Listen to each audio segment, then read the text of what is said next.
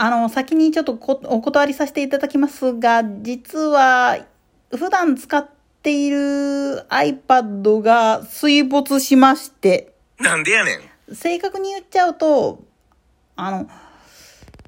詰め替え用の洗剤が入ってる容器が破裂して、それで、イヤホンジャックの方に液が残っちゃったみたいなんですよね。それでちょっと復旧するまでの間は、代替機ということで iPhone の方を使ってっていう形になります。音声とかがちょっと変わるかもしんないけれども、そこはご愛嬌ということで、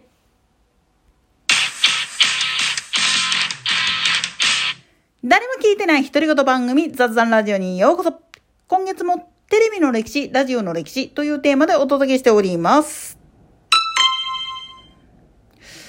前回、時代劇が減ったねっていうことでいろいろ言ってみたんだけど、もう一つ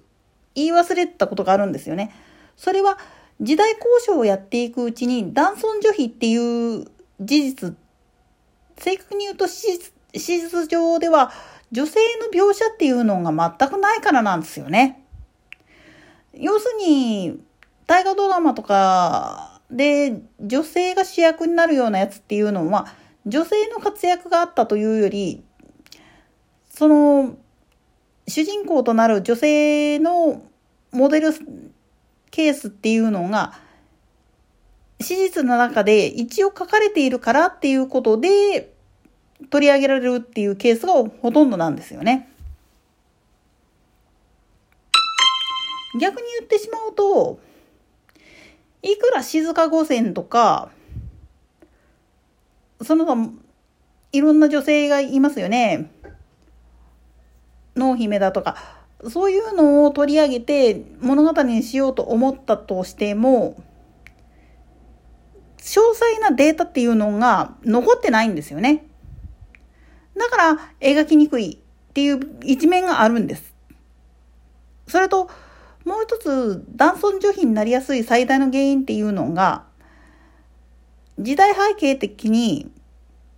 男性の仕事っていうのが非常に多かったんですよね。じゃ女性はなんでそんな専業主婦みたいなことをずっとやらされてるかっつったら、それが仕事だったからなんですよ。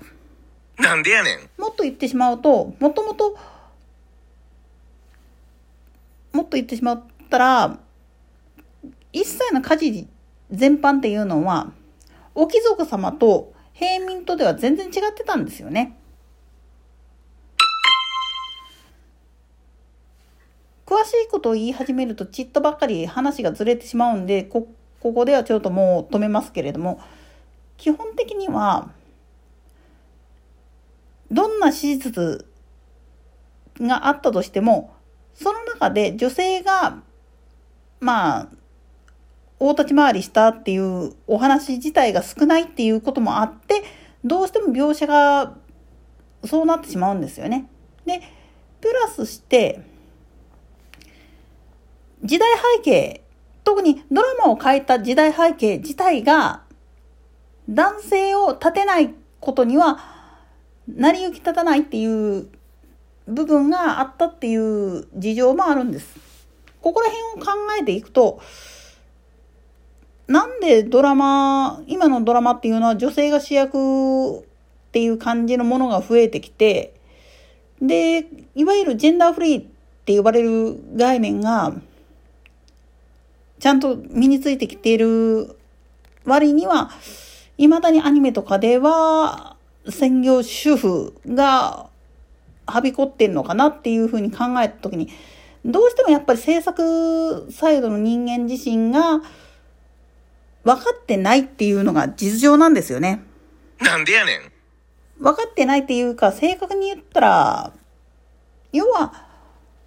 今までの自分たちの経験をそのまま物語に書こうとすると、それ、子供時代の時の記憶っていうのが全てになっちゃうんですよね。これが結局シナリオを書いていくときに男性の物語であるならば女性は表に出ないようにするためにできるだけ家の中でいる、あるいは女性の描写っていうのを極力避けるみたいな格好になっちゃうんです。だから刑事物なんかでも男性警部は物事活躍するんだけれども女性のキャリアとかっていうのがなかなか出てこないっていうのももちろん実社会自体がそういうふうになっちゃってる部分もあるんだけれどもプラスして物語を書くときにそれが当たり前になっちゃってるからなんですよね。これが時代劇となってしまうとさらにひどくなるというかさっきも言ったように物語を書こうと思った時にどうしても残ってるデータ自身が女性のデータではなくて男性のデータなんですよね。だから結果として男性の活躍は書けるんだけれどもその裏側にいる女性の方のまあ言ってみれば奥方であったり妾さんであったりそういう人たちがどういうふうに動きどういうふうに関わってきたかっていう詳細っていうのはよほどでない限りは出てこないんですよね。このようなことを踏まえると、そら、今の時代において、時代劇っていうものが放映されなくなった背景の一つにもなってるっていうふうに考えられるんですよね。体系的なもの、社会情勢、それプラス考え方、いわゆる思考的な部分、さらにはデータの不足、そういったものを総合的に言ってしまうと、やはり